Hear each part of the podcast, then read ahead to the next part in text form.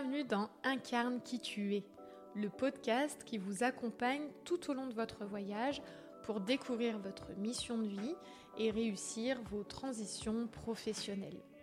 Je suis Mélissa, votre guide dans cette aventure passionnante et souvent surprenante.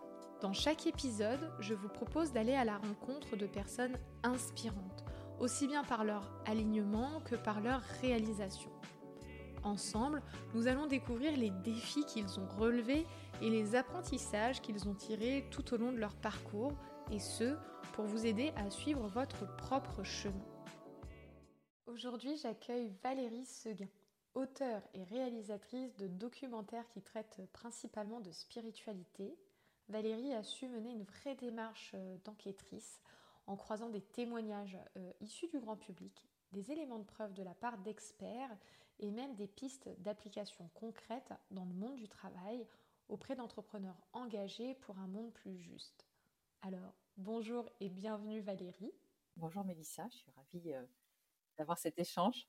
Je suis vraiment honorée de t'accueillir sur le premier épisode du podcast Incarne qui tu es.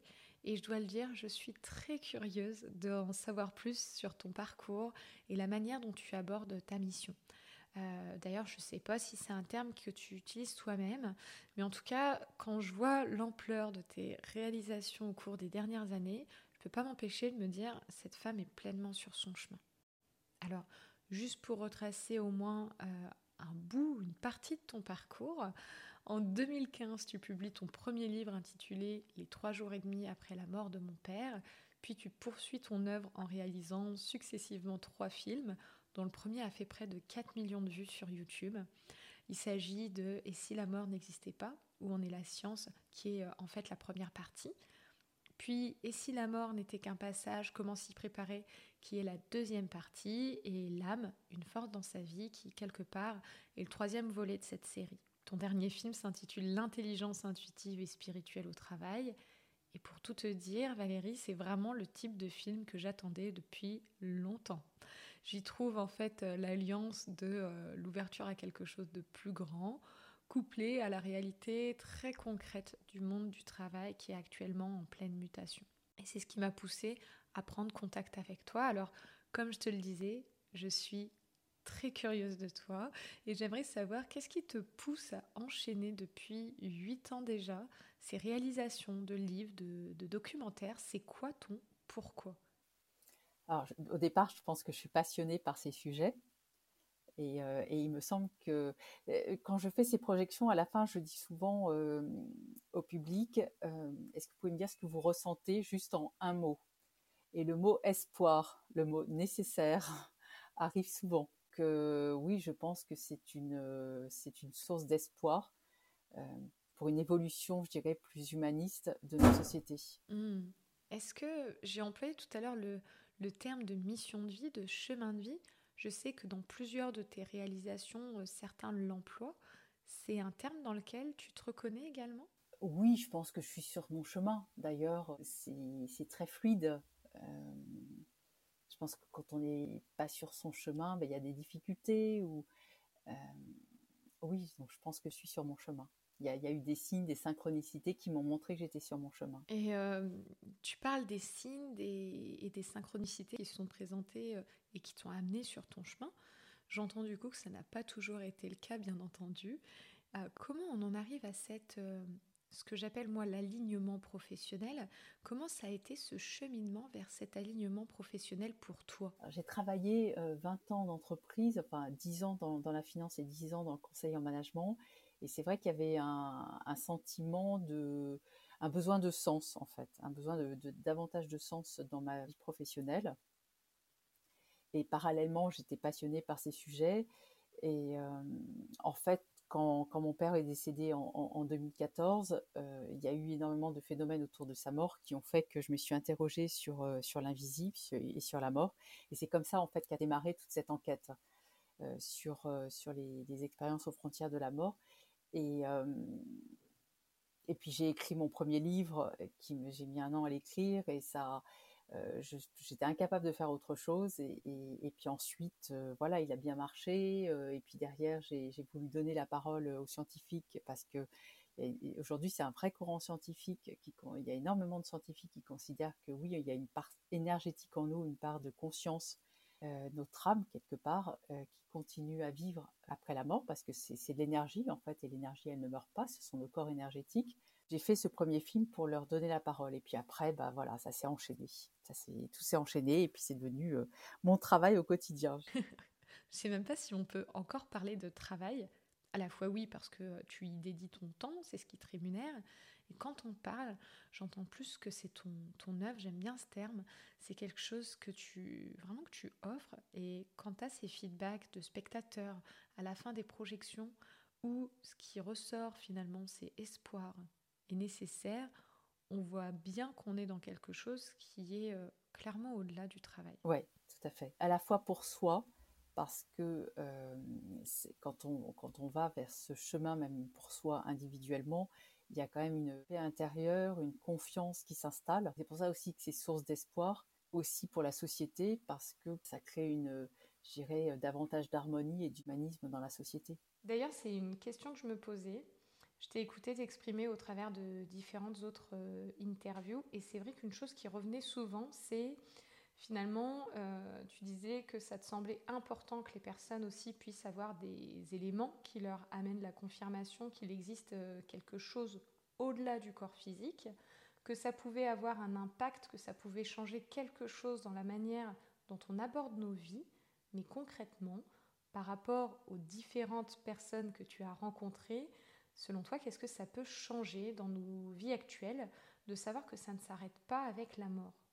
Alors ça, pose la question vraiment de, alors si mon âme est venue sur Terre pour y passer un certain temps, pourquoi est-elle venue sur Terre? Quels sont les besoins de cette âme? Donc ça pose vraiment la question du sens. Ça veut dire que si j'ai décidé de venir sur Terre, ou mon âme a décidé de venir sur Terre, que voulait-elle y faire? Quelle est la raison? Ça, interroge en fait. Et puis ça veut dire aussi que mon âme va repartir dans ce monde à vie et, comment est-ce que je l'aide finalement à repartir le mieux possible. Donc je pense qu'il y a une responsabilité quelque part. Et puis ça fait aussi que c'est aussi plus joyeux parce que sur cette planète, il y a quand même une bonne partie de la population pour qui la vie n'est pas facile. Et on dit que bon, bah, la planète Terre, ce serait une école, une école pour les âmes, quelque part, où on apprend à évoluer, où on grandit. Et, ça donne du sens à, je dirais, toute la difficulté de la vie sur Terre. Et euh, ce sens, on le retrouve quelque part jusque dans les, entreprises quand on visionne ton dernier documentaire. Moi, ce qui m'a frappé, c'est d'entendre parler aussi de la place de l'amour en entreprise. Et je sais que tu as rencontré plusieurs entrepreneurs qui portaient ce même discours qui résonne en moi. Et en même temps, la question qu'on pourrait se poser, est-ce qu'on n'est pas dans une nouvelle forme de greenwashing? Est-ce qu'on n'est pas dans l'argument vendeur, certes, mais complètement vidé de son essence? Bref, euh, est-ce que dans les rencontres que tu as faites, tu as pu percevoir qu'il s'agissait de quelque chose de vraiment incarné, qu'il y avait euh, une vraie cohérence euh, jusque dans les actes, jusque dans la manière de, de, manager ou de développer ces entreprises? Clairement, parce que si c'est pas incarné, eh bien, tu n'as pas les bénéfices. Euh, c'est justement parce qu'on met en place toutes ces valeurs. Alors, on, peut parler d'amour, mais c'est surtout euh, c'est être concerné par euh, tous les acteurs, c'est être concerné par ses collaborateurs, par ses collègues, par ses clients, par ses fournisseurs. Enfin, c'est tout un écosystème où finalement on crée un climat de confiance, de respect et de bienveillance, ce qui fait que quelque part, ça améliore aussi la performance de l'entreprise. Donc c'est pas du blabla, c'est pas du. Euh, euh, je vais citer un exemple, par exemple une entreprise euh, qui a mis ça en place, qui a fait effectivement tout ce parcours de confiance et de, libération de la parole, parce qu'il y avait des souhaits des, collaborateurs à déjà travailler à partir de chez eux en 2019, hein, en 2018-2019, donc bien avant le, le, premier confinement, eh bien cette entreprise de 300 salariés a acheté 300 euh, licences Zoom en 2019 quand personne ne connaissait et que d'ailleurs c'était les, licences étaient bradées parce que ça valait rien et que cette entreprise personne ne connaissait Zoom à l'époque. Et, euh, et, en fait quelque part quand en 2020 en mars 2020 nous sommes tous passés en confinement eux, ils étaient prêts. Donc, quelque part, cette libération de la parole, cette confiance, cette, je veux dire, c'est à la fois, ça permet une meilleure efficience. Voilà, par exemple, le dirigeant, il dit, pour moi, c'est être sur un chemin d'anticipation et de sécurisation. Euh, dans ce que tu me dis, finalement, j'entends que euh, je parlais tout à l'heure euh, d'amour et tu as pris le temps de préciser ce terme à juste titre. C'est vraiment cette manière d'être concerné par l'ensemble des relations humaines qui se présentent dans ce contexte professionnel, mais aussi plus largement l'impact sur le vivant. Et à l'écoute, en fait, à l'écoute de leurs besoins, à l'écoute de leurs besoins, à l'écoute de ce qu'ils souhaitent c'est aussi libérer la parole aussi pour l'amélioration. Qu'est-ce qu'on peut améliorer dans l'entreprise? Qu'est-ce que tu entends par euh, la parole n'est pas libérée? C'est-à-dire que euh, qui ose dans une entreprise aller voir son responsable et dire bah moi je pense que euh, si on, on, pourrait faire ça et ça ça et ça pour améliorer les choses, il y a ça comme dysfonctionnement, il y a je suis en souffrance là-dessus. Cette libération de la parole, elle, n'existe pas aujourd'hui, ou, rarement. On se sent pas autorisé à euh, parler. Alors que dans ces entreprises, effectivement, la parole est libérée, on est en confiance.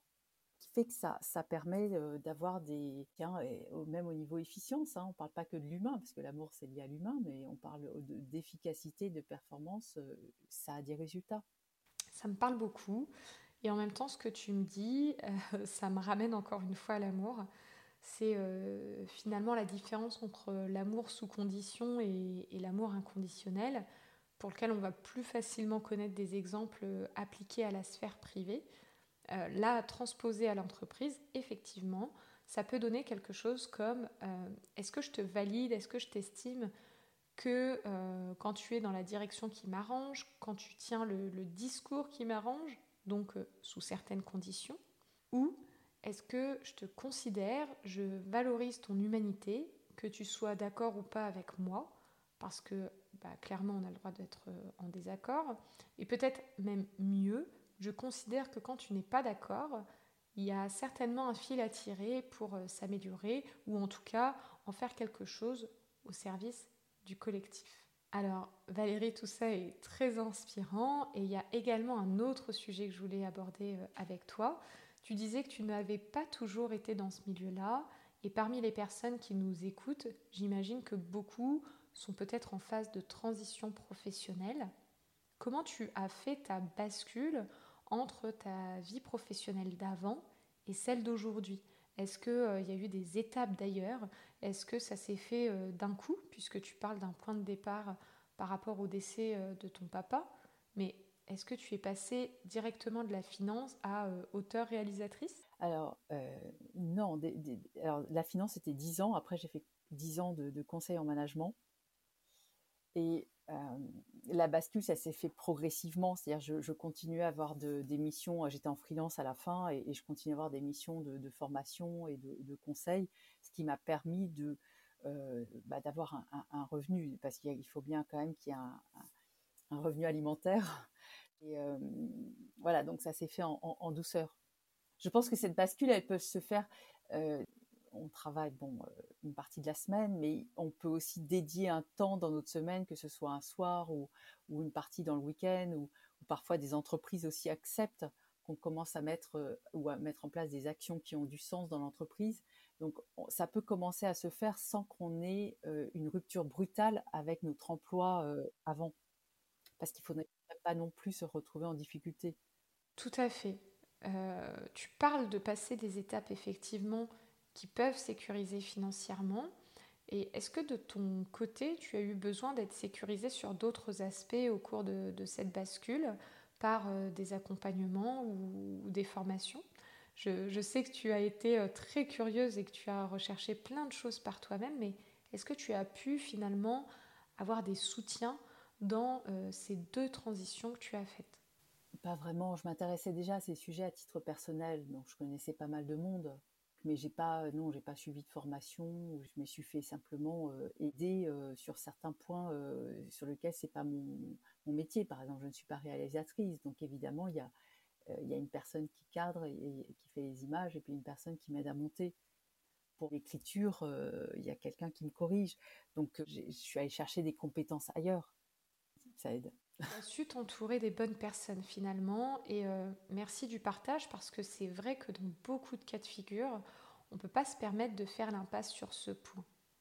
Alors euh, on voit qu'il y a beaucoup de dynamisme, euh, que tu te renouvelles régulièrement en partant sur de nouveaux challenges. À quoi tu aspires pour les trois ans à venir? Qu'est-ce que, que tu nous réserves finalement? Alors j'ai encore un projet de... J'ai un cinquième film en préparation ce sera la suite de, du film L'âme.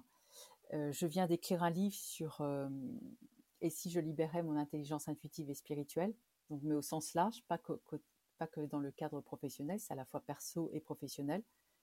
J'ai aussi un livre en préparation sur l'âme, donc euh, je crois que je suis occupée pour les deux, trois prochaines années. et, mon souhait, évidemment, c'est c'est que ce sujet s'ancre dans la société, c'est que les gens commencent à avoir une réflexion sur le fait qu'il n'y a pas que cette vie terrestre et qu'on est une âme qui est, venue sur Terre et, qui ensuite repart euh, dans, l'invisible. Et la science nous y aide, puisque aujourd'hui la physique quantique a acté que les mondes invisibles existent et que euh, on a des corps énergétiques, on a, euh, la matière, ce n'est pas que, que dur, il y a aussi une part énergétique euh, et, donc aujourd'hui, euh, pour, les physiciens quantiques, c'est acté. Mais simplement, ces, ces sujets ne sont pas tellement connus du grand public. Eh bien, merci beaucoup Valérie et tout particulièrement pour la mise en lumière de ces sujets parce que vraiment, je te rejoins quand euh, j'ai également commencé à m'ouvrir en 2017.